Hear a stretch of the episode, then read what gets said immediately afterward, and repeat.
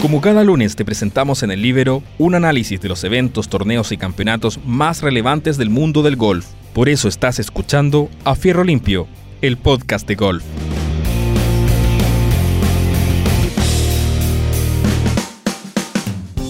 Hola, hola, ¿qué tal amigos? Aquí en una nueva edición de nuestro podcast de golf A Fierro Limpio por el Libero. Soy Juan Eduardo Troncoso y estoy muy a gusto de volver a encontrarme con ustedes en una nueva edición de nuestro podcast. Después de el receso derivado de las fiestas de, Navidad y Año Nuevo que, tuvo, que tuvo el golf, no teníamos eh, eh, actividad golfística en el PGA eh, desde el torneo de Mayacoba. posteriormente hubo este torneo más bien de exhibición, padre-hijo, e donde, donde pudimos ver eh, la formidable actuación del hijo de Tiger Wood, de Charles Wood, eh, golpeando unos tiros fabulosos y que ganara finalmente eh, Justin Thomas junto, junto a su padre. después de eso no, hubo un, receso y por eso que nosotros no estuvimos con, con nuestro podcast y nos volvemos a reencontrar después del término de este fin de semana del Century Tournament, eh, tradicional torneo que ya tiene varias décadas, eh, que convoca a los ganadores de torneo del año calendario anterior. Eh, como, como, este año, o el año 2020, mejor dicho, hubo, hubo menos torneos, se suspendieron varios torneos por, por los efectos de, del coronavirus,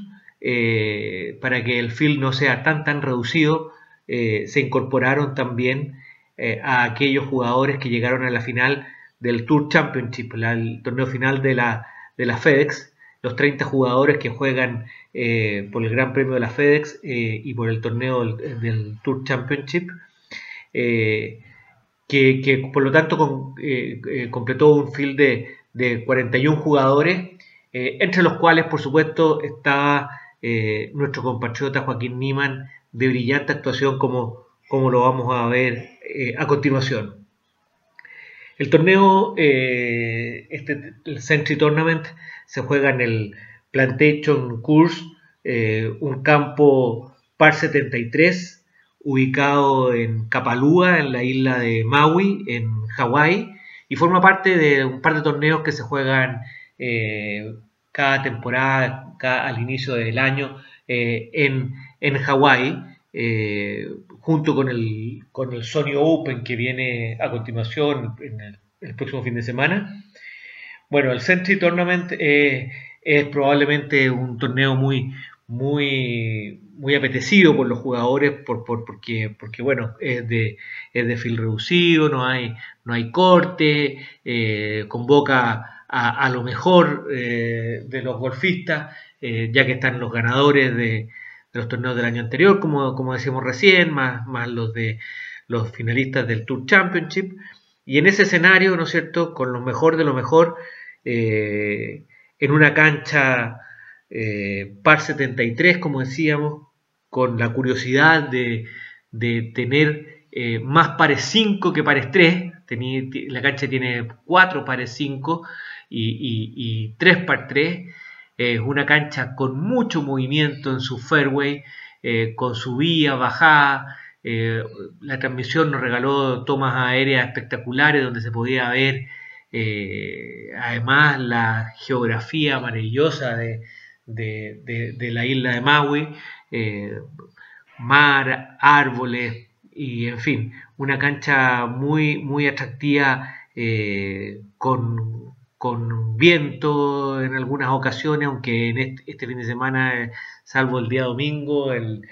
viento no se presentó, no hizo de la suya, eh, y que por los desniveles de la cancha, como decíamos, se logran ver eh, en ocasiones golpes larguísimos eh, de más de 400 yardas, como vimos en algunos casos a muchos jugadores, entre ellos también, por cierto, a Joaquín Niman. Y Joaquín Niman empezó a, fraguar un, campeonato destacado desde, desde el día eh, jueves, que cerró con un 69 golpes a 4 golpes de, los líderes. El día viernes golpeó, mejoró su, su, rendimiento, hizo menos 6 con 67 golpes para seguir a 4 golpes de los líderes.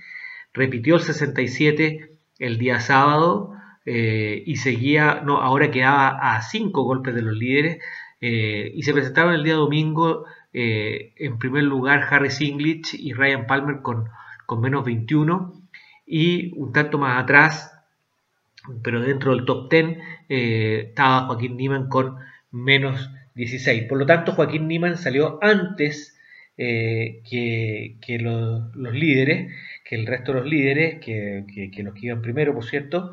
eh, salió en, pareja, en compañero de juego con, Sergio García, el español con quien ha hecho grandes migas, como, como se pudo ver en la transmisión televisiva una vez que terminó su ronda, donde compartía con la, con la señora de Sergio García y, su, y, la, novia de Joaquín. Eh, Sergio García, que entre paréntesis el fin de semana cumplió 41 años y que ya había ganado esta, eh, esta, temporada 2021 eh, un torneo, el Sanders Farmer, hace, hace unas semanas atrás. Eh, bueno, Sergio García fue eh, su compañero de juego eh, el, día domingo, estaban vestidos iguales, tienen los mismos patrocinadores, comparten el mismo representante, pero además Joaquín Niman el día sábado jugó con, con Bryson de Chambó, con el bombardero, el día viernes jugó con Mark Leishman, el australiano, y el, y el día jueves con Kevin Na, el simpático norteamericano que va a buscar caminando las pelotas del hoyo, digamos, cuando patea y, está seguro que, que emboca. Eh, así que le tocó jugar con, lo mejor de lo mejor. Bueno, y con Sergio García, que se sintió muy cómodo eh, el día domingo, eh, eso se fue reflejando rápidamente en los scores que fue, que, fue presentando. Y así fue como partió con un, un par. A continuación, en el 2 y en el 3 hizo Verdi. Eh, nuevamente par en el 4. Eh, le restó un golpe en el par 5 eh, del hoyo 5. también hizo Verdi en el hoyo 6. Y ya estaba con menos 4 en 6 hoyos. y ese menos 4 lo puso en el segundo lugar. después, en el hoyo 7, ya se pone eh, en primer lugar con menos 20, empatando a Harry Singlich y a Ryan Palmer, que eh, habían hecho en dos bogies eh, y iban en el hoyo 4. después Joaquín hace Verdi en, el, en, el, 3 y, y, entonces, perdón, en el par 3 del 8, bien digo, para quedar menos 21. Y eh, Verdi también en el 9, eh, con lo que cierra una primera ronda de menos 6 golpes, 30 palos para la primera ronda, eh, consolidándolo en el, en el, primer lugar. hay que decir que la vuelta del Plantation Course es más asequible los, los, segundos nueve hoyos que los primeros. Entonces, estos, estos 30 golpes de la primera vuelta realmente podían augurar una extraordinaria actuación. Y así fue como eh, en el hoyo 10, si bien es cierto, un mal segundo golpe, pero con un gran approach y un muy buen pat, salva al par. Eh, en el 11, un par 3 que, lo vimos con mucho viento, donde el hasta la bandera eh, flameaba y prácticamente daba vuelta el, su soporte, digamos, eh, eh, mostrando eh, el gran viento que había, pegó un extraordinario tiro y más o menos desde unos 15, unos 12 pies más o menos hizo un extraordinario pat para hacerle Verdi al 11 y se separa en ese minuto a dos golpes de sus seguidores. Eh, lamentablemente no aprovecha el par 5 del 15, que esta vez jugó con, viento en contra. Sin embargo, en el 16 eh, logra nuevamente un Verdi con un extraordinario approach, con mucho spin, la pelota pegó fuera del green, en el primer corte fuera del green, y volvió para dejarla prácticamente dada. Y, después en el 17, que, había sido un hoyo, jugó el hoyo más difícil de la cancha en la semana, eh, y había sido un hoyo que le había generado problemas, había hecho bogey de hecho el día anterior, eh, hace un muy buen par, muy bien, muy bien armado el par, eh, incluso pateó de una distancia en que podría haber hecho el verde. Y lamentablemente el, en, el, en, el, hoyo 18, el, un par 5 de 6, que estaba jugando 600 80 yardas, claro que en bajada y, con viento en contra, por lo que pudimos ver muchos jugadores que, hicieron águila, por de pronto Sergio García, su compañero de juego, hizo águila en el, en el 18. Eh, Joaquín en el segundo tiro se queda corto el green, eh, hace un approach eh, muy bien pensado, aprovechando toda la caída, la loma que tenía el green. si uno se fija bien en el golpe, eh, apuntó varios metros a la derecha de la bandera para aprovechar la loma. Eh, efectivamente la loma hizo de lo suyo eh, y, se dejó un, un de, de unos dos metros, yo diría, que desgraciadamente lo falló. Sin embargo, terminó una extraordinaria ronda de 64 golpes, con un total de menos 9, que fue por lejos la, mejor ronda del día. Eh, sin embargo, eh, eh, no siempre es tan fácil cerrar un torneo de, arriba, de adelante, digamos. atrás, Harry Singlich empezó a mejorar su, ronda, Justin Thomas también haciendo lo suyo. Justin Thomas jugó una muy buena vuelta, se puso en posición, en realidad a, partir del hoyo 14, eh, prácticamente el torneo quedó eh, reducido a lo que pudiera ser eh, Harry Singlich, Justin Thomas y Joaquín Niemann. Y cuando todos pensábamos que, Justin Thomas podía ser el rival más complicado, él comete un, error en el green del hoyo 17 y se va con un bogey, obligándolo a un águila en el 18 para igualar a, Joaquín Niemann. Eh, solo, solo, cerró con Verdi en el 18 Justin Thomas para terminar con menos 24, un palo menos que el chileno. Eh, por su lado, Harry Singlich, que iba en el último grupo eh, con Ryan Palmer, en el hoyo 16 estando igualado con, el mismo score que ya eh, Joaquín Niman había hecho, o sea, entre el 16 el 17 y el 18, siendo que el 18 era un par 5, donde todos estaban haciendo, eh, en general todos estaban eh, convirtiendo el Verdi,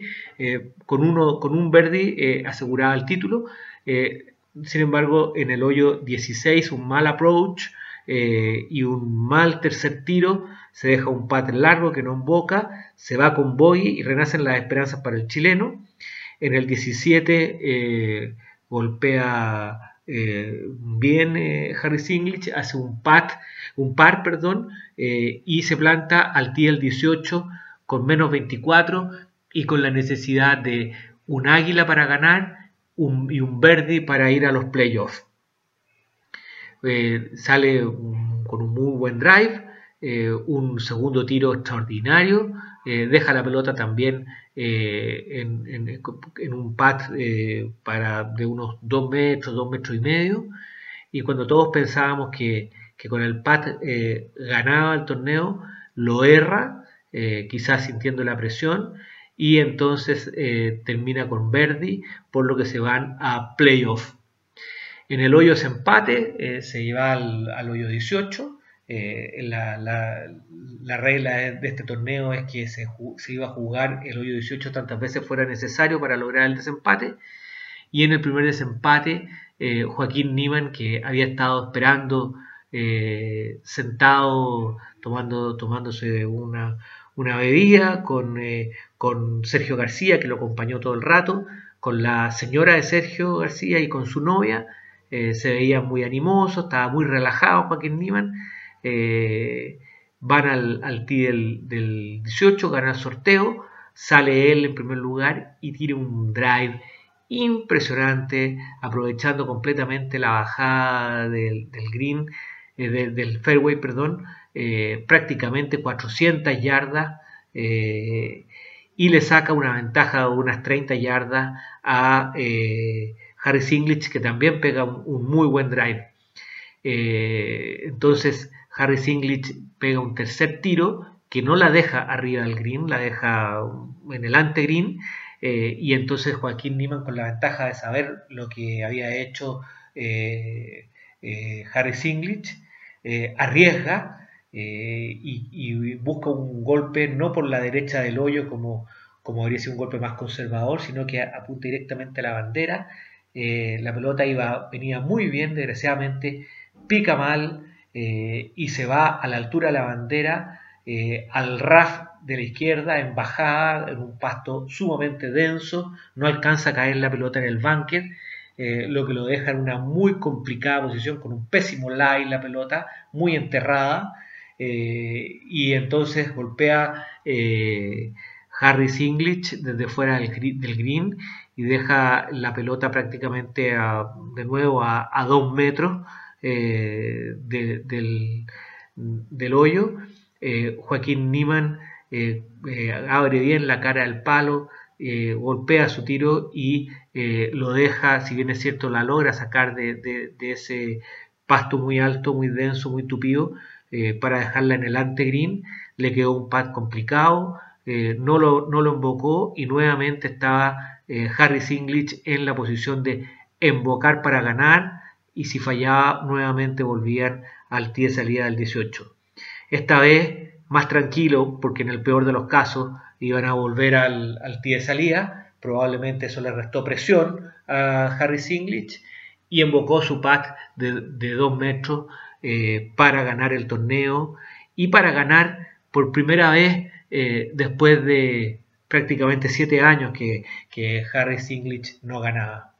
Sin embargo, eh, Joaquín Niman quedó con, eh, con, una sensación muy positiva de su actuación. Fue una semana redonda para Joaquín. Eh, con, hay que considerar que era el, jugador más joven del field, con 22 años y dos meses cumplidos. se embolsó un premio de 780 mil dólares. ascendió en el ranking mundial del puesto 45 que estaba antes de este torneo al, puesto número 31, su mejor ubicación desde que está en el profesionalismo, y en el ranking de la FedEx de la temporada que estaba en el puesto 35, eh, se colocó en el lugar número 13. Para que vean ustedes, calibren ustedes eh, entre qué nivel de jugadores eh, estuvo ahí peleando hasta el final el título Joaquín Niman. hay que decir que en tercer lugar eh, terminó Justin Thomas, eh, que había ganado dos veces anteriormente este mismo torneo con menos 24. Ryan Palmer eh, con menos 23 en cuarto lugar. Sander Chaufle, el, jugador, el extraordinario jugador norteamericano, en el quinto lugar con menos 21, empatado con el coreano Sun Jae-im con menos 21. después Bryson de Chambó eh, junto a John Ram y al otro norteamericano Colin Morikawa, eh, empatados con menos 20. Final, después Daniel Berger con, eh, en empate con Dustin Johnson, el número uno del mundo, y con Sergio García con menos 18, ahí en el top 10 del tablero. Un tablero, como ustedes pueden ver, realmente extraordinario. fue, por supuesto, el mejor de la patrulla juvenil. Eh, Colin Morikawa, si bien es cierto, terminó también top 20, eh, top, perdón, top 10 con menos 20. Eh, Víctor Hobland terminó bastante más rezagado en el tablero. el otro integrante de la patrulla juvenil, Matthew Wolf, no estuvo presente en este, en este torneo. así que extraordinario torneo para, Joaquín, eh, una actuación que sin duda le va a dejar muchas enseñanzas y eh, vamos a quedar a la expectativa porque de seguro eh, este año se augura muy positivo para Joaquín y va a ganar probablemente en más de una ocasión o en una ocasión más, por lo menos durante 2021, creo yo, en mi apuesta, en mi pronóstico y también, por cierto, en mi deseo. Y yo creo que el de todos ustedes que están escuchando este podcast. Así que vamos a tener que estar muy atentos para ver qué es lo que hace en, eh, en el próximo torneo en Hawái, en el Sony Open, como decíamos al principio eh, que esta vez se juega en Honolulu, en una cancha par 70, ya con, con completo de 144 jugadores. ¿Qué más podemos decir eh, antes de, cerrar eh, nuestro podcast? El, swing de Bryson de Chambó, que lo pudimos ver jugando con Nima el sábado, está cada vez más parecido al swing que pegan los competidores de long drive. Eh, la verdad que está él esforzándose realmente por eh, tener una velocidad de, cerca, cercana a las 200 millas por hora. Es impresionante, puede, puede algunos que no les guste, este, que estéticamente lo encuentren eh, un poco,